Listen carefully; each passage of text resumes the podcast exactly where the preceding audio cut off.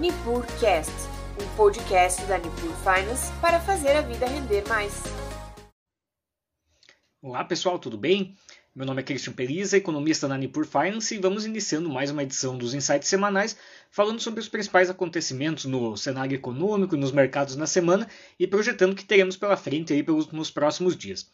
Então, essa foi uma semana é, com alguns indicadores importantes, né? o mercado internacional repercutindo aí algumas, alguns pontos bastante relevantes, e o Brasil com mais um dado de deflação. Então, começando pelo Brasil, é, o dado mais relevante que o Brasil teve na semana foi é, publicado hoje, que foi o IPCA, é, o nosso índice de preços ao consumidor amplo, aí, o índice oficial de inflação no Brasil, ele veio com uma deflação de 0,36%. É um pouquinho acima do, do esperado, que era, ficava na casa de 0,38%, e aí temos um acumulado uh, de, de 12 meses no IPCA em 8,73%. Quer dizer, o Brasil teve um recuo bem significativo no acumulado de, de 12 meses da inflação, é, chegou a bater um pico de 12%, acima de 12%, agora está em 8,73%. Muito disso se deve, obviamente, a, a esse choque aí a, da retirada de imposto sobre os combustíveis. Alguns, alguns componentes aí dentro ainda a, apresentam alguma pressão de inflação, né? se a gente olhar nos nove componentes aí do IPCA. No entanto, é óbvio que é uma notícia boa, uh, um recuo inflacionário de, dessa magnitude. O, o, que o Banco Central deve olhar daqui para frente? É, fora esse choque do, dos combustíveis, o que o Banco Central vai olhar são os chamados núcleos, né? quer dizer, se ainda existe uma pressão é, de inflação, por exemplo, no setor de habitação, no setor de vestuário, em, em outros, outros pontos, aí, outros componentes do IPCA. Então a gente espera ainda que é, esse ciclo de, de, juros se mantenha, a gente está chegando no final do ciclo, né, 13,75%, é, no máximo sobe a 14% na próxima reunião, pelo menos é o que o Banco Central sinaliza. É, o que a gente ouve muito nas perspectivas de mercado mercado é que esses juros devem ficar, entrar no primeiro trimestre do ano que vem com os juros ainda é, em 13,75, depois começa o ciclo de cortes de juros. É, embora a gente saiba que tudo depende também é, do, da, da, trajetória. É, mas o sinal hoje é bem mais positivo do que algumas semanas atrás. Então, os últimos dados do Brasil mostrando uma atividade mais forte, é, mostrando, mostrando alguma robustez e o próprio começo mais cedo aí do nosso ciclo de aperto monetário favoreceu e a gente vai chegando no final de 2022, entrando aí na, na reta final, né, com uma perspectiva favorável, inclusive com juros mais longos caindo, né? Quer dizer, a gente vê uma, uma reversão, os juros mais curtos ainda estão no, no aperto, os mais longos vêm caindo, refletindo é, uma perspectiva melhor do mercado. Ainda falando sobre juros e falando sobre mercado internacional, é, na, nos Estados Unidos, é, não, não, houve uma agenda tão robusta de indicadores. O que tivemos de mais relevante foi é, efetivamente as declarações do Jerome Powell, né, presidente do Banco Central americano, é, de novo reforçando que eles estão comprometidos em combater a inflação. No momento, é, a gente lembra que o mandato do, do Banco Central americano é duplo, né? eles têm que perseguir inflação baixa é, e desemprego baixo. Né? Então é um trabalho até um pouco mais difícil, mas no momento é, o disco está virado para o lado da, da inflação. Quer dizer, ele declarou explicitamente que o comprometimento é segurar a inflação. Isso já trouxe para o mercado uma perspectiva dos juros subindo. Se a gente olhar a própria perspectiva dos membros do, do Comitê de Política Monetária americano, a grande maioria acredita que ainda fecha o ano acima de 13,25 os juros, né? entre 13,25 para cima. Então a gente deve ter mais uma alta esse mês. É, as apostas são mais uma alta de 0,75% nos juros americanos, refletindo é, muitas das declarações do Jerome Powell na, nessas duas últimas, nessas três últimas semanas. Além disso, é, os dados de pedidos iniciais de seguro-desemprego, que são uma medida importante para ver se o mercado uh, de trabalho americano, como está reagindo o mercado de trabalho americano, vieram abaixo do esperado, vieram 222 mil.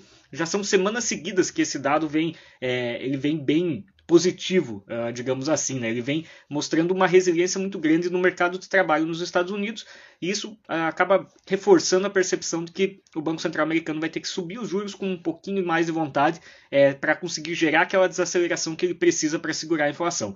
Então, de maneira geral, é, nos Estados Unidos o, o, panorama foi esse, uma semana menos indicadores fortes, mas ainda é, acompanhando muito o discurso dos membros do, do Comitê de Política Monetária americano. Na zona do euro, sim, tivemos um, um indicador muito importante, foi uma alta na taxa de juros é, feita pelo Banco Central Europeu. É, o Banco Central Europeu ele vinha desde, dois, desde 2008, 2008, 2009 com os juros em zero. É, havia, havia última reunião houve um aumento de 0,5% e nessa reunião eles aumentaram 0,75% os juros na zona do euro.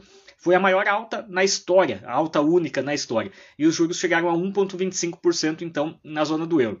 É, novamente, é, a gente já vem falando desse tema aí faz algumas semanas. A zona do euro sofreu muito com a desaceleração é, provocada pelo aumento da energia elétrica, é, da energia como um todo, né, não só energia elétrica, né, o abastecimento de gás natural da Rússia para a zona do euro é, é, é essencial para tocar a indústria e tanto para aquecimento residencial. Então, encareceu muito a energia na zona do euro, isso gerou uma pressão de desaceleração econômica e, ao mesmo tempo, uma inflação subindo absurdamente para os padrões europeus. Eles atingiram 9,1% de, de inflação no acumulado de 12 meses, é o pico até aqui, ao contrário dos Estados Unidos, por exemplo, que já houve uma inflexão e, e caiu um pouquinho em relação ao pico, ao contrário do Brasil, que também já recuou em relação ao pico. É, a zona do euro ainda não tem, não tem essa tendência. Então, essa alta de juros eh, fez foi junto com a alta de juros a gente viu uma mudança no discurso do Banco Central Europeu. A Christine Lagarde, que é a, a presidente do, do banco do BCE, a, fez um discurso duro, falando que agora eles vão focar na inflação, é, por mais que isso é, gere um pouco de, de, desaceleração ou gere uma desaceleração adicional na economia, eles estão muito preocupados com a questão inflacionária. Aí, e é, esse foi o tom do discurso da Lagarde. É, junto com essa alta de juros, a, gente também teve algumas perspectivas né, que, o, que o Banco Central Europeu publicou eles ainda tratam a inflação como um negócio rígido, né? Eles ainda esperam que no ano que vem a inflação fique em 5,5%. Então acreditem, a zona do euro está projetando uma inflação para o ano que vem maior que a do Brasil. É, é, muito, muito em função dessa crise do gás, que aparentemente não tem uma solução simples no curto prazo. Então, do ponto de vista Banco Central Europeu, aperto de juros, é, por mais que isso vá custar é, um, um, em termos de atividade econômica. Eles acabaram vendo que a inflação estava tomando é, um rumo muito perigoso e optaram por uh, assumir o custo. Né? Quer dizer, vai ter que subir juros, não vai ter jeito. É, isso trouxe um certo alívio até para o euro, que vinha perdendo força frente ao dólar é, sucessivamente. Seguindo na Europa, mas atravessando aí o Canal da Mancha, no Reino Unido, é, não, não teve nenhum indicador muito importante publicado, mas o inferno astral prossegue, né? Quer dizer, o Reino Unido com muitas dificuldades, a inflação lá já passou dos 10%, então está maior até do que no, no, bloco que compõe a zona do euro. É, nessa semana, a, a gente teve um novo, a nova mandatária, né, a nova primeira-ministra Liz Truss, é, ela anunciou é, algumas medidas que, para nós aqui na América Latina, a gente já, já viu e já sabe que não funciona, né? É o congelamento do preço da energia elétrica durante dois anos no Reino Unido, com o intuito de retirar a inflação. Só que o que acontece quando você congela preço é que você não resolve o problema inflacionário na essência, porque o, o balanço entre oferta e demanda é, pelo produto continua ruim, então isso deve resultar é, em subsídios governamentais, ou seja, aumento do déficit público no Reino Unido, no momento que a Libra está fraca e que os juros estão subindo. Então você junta tudo isso no quadro e você tem uma perspectiva não muito boa é, para o Reino Unido, quer dizer, é uma medida que não costuma, é, não é nada ortodoxa, né, congelamento de preços, é, não, enfim, a não ser que haja alguma coisa extraordinária, não deve andar bem aí para o Reino Unido, deve gerar um déficit fiscal e não deve funcionar muito, bem. É, além disso, houve, como a gente já sabe, né, a, a Rainha Elizabeth faleceu uh, aos 96 anos. Do ponto de vista econômico, num, num, num primeiro olhar, isso não, não traz aí uma interferência tão grande porque a gente sabe que a, a família real não tem uma não, não atua no executivo é, britânico com tanta força, mas como poder moderador, a rainha Elizabeth várias vezes a, intervi, interviu para resolver problemas lá. Era uma liderança muito positiva dentro do país e com certeza traz uma perda muito grande no momento em que, que temos um cenário desafiador no Reino Unido. Então, por isso que eu comento que é, o inferno astral deles está muito grande, quer dizer, é uma crise pesada lá e ainda a perda de uma líder muito relevante aí a nível global. É, seguindo ainda na pauta, a China trouxe dados do, de, de, índice de preços ao produtor e ao consumidor. É, o índice de preços ao produtor subiu 2,3%, um pouco menos que o esperado, e, e, houve uma deflação leve também na China, 0,1%. Preços ao consumidor na China é, difíceis de, de, de, analisar por ter muita coisa administrada. Mas ao produtor ele nos traz uma leitura. Essa queda tem muito a ver com, com uma retração de, é, de demanda é, causada inclusive pelos lockdowns. Então isso ainda atrapalha a economia chinesa. Demais economias emergentes também é, publicaram dados é, nos últimos dias. Uh, o que a gente tem? Uma discrepância muito grande. Entre os países emergentes, tem alguns que se posicionaram bem é, no pós-crise, outros têm sofrido um pouco mais. E aí a gente vê o seguinte: o México, por exemplo, é, divulgou dados de inflação. O acumulado de 12 meses está parecido com o do Brasil, 8,7%. É, não é algo tão preocupante, quer dizer, o México vem, vem tido um desempenho bom também no ano. Colômbia divulgou dados de inflação em 10,84%. Também não é nada desesperador, né? parecido com o que o Brasil estaria se não fosse a deflação dos dois últimos meses.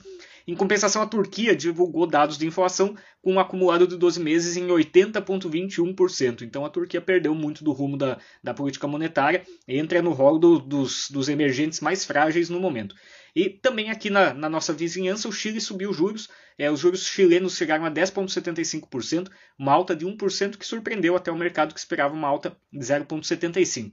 Então, o quadro geral no mundo é ainda um quadro de ruído, muita briga aí contra a inflação no momento, principalmente nas economias mais desenvolvidas, e o Brasil saindo desse cenário numa posição mais confortável é, do que se esperava até no, inicialmente no ano, quer dizer, mesmo com juros altos, é, mesmo com o cenário eleitoral pela frente, a nossa economia continua crescendo no ano e a inflação, é, por mais que esses dois últimos meses não sejam a referência porque foi um evento extraordinário essa, essa deflação, é, mas já dá algum sinal de arrefecimento, já dá algum sinal é, de que a gente possa ter um ciclo de política monetária é, começando a convergir para algo é, ainda, ainda esse ano, quer dizer, a gente já conseguindo estabilizar juros e pensar lá na frente num, num, num futuros cortes. Então estamos tendo aí uma, uma visão positiva para o Brasil nesse momento.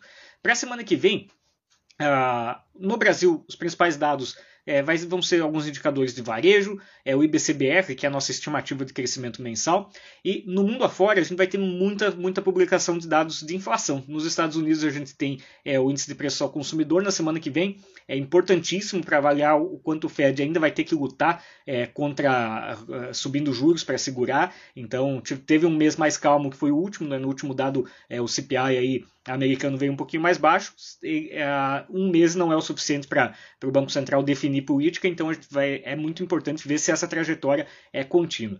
Zona do euro também vai ter é, publicação de dados.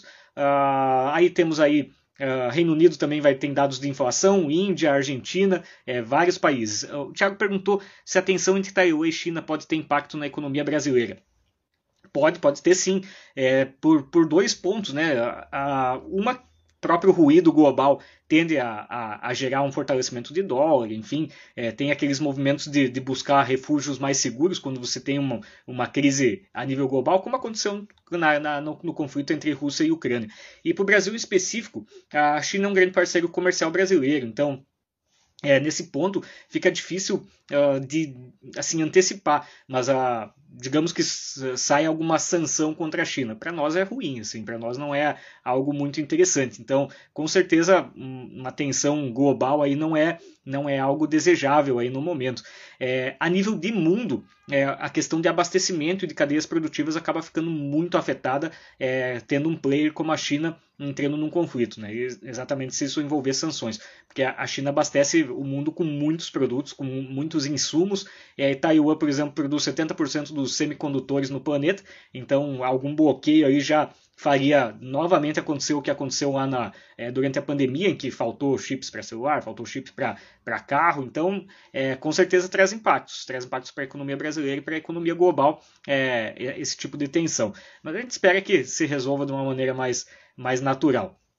Uh, e pegando aí, voltando à pauta aí para falar na semana que vem, é, o que a gente tem de mais relevante são dados inflacionários aí no mundo, né? É, como eu comentei é, tanto Reino Unido, zona do euro, Estados Unidos, Índia. A Argentina também tem dados de inflação na, na semana que vem. Lembrando que a, a, no último mês a inflação argentina foi 7,4% no mês.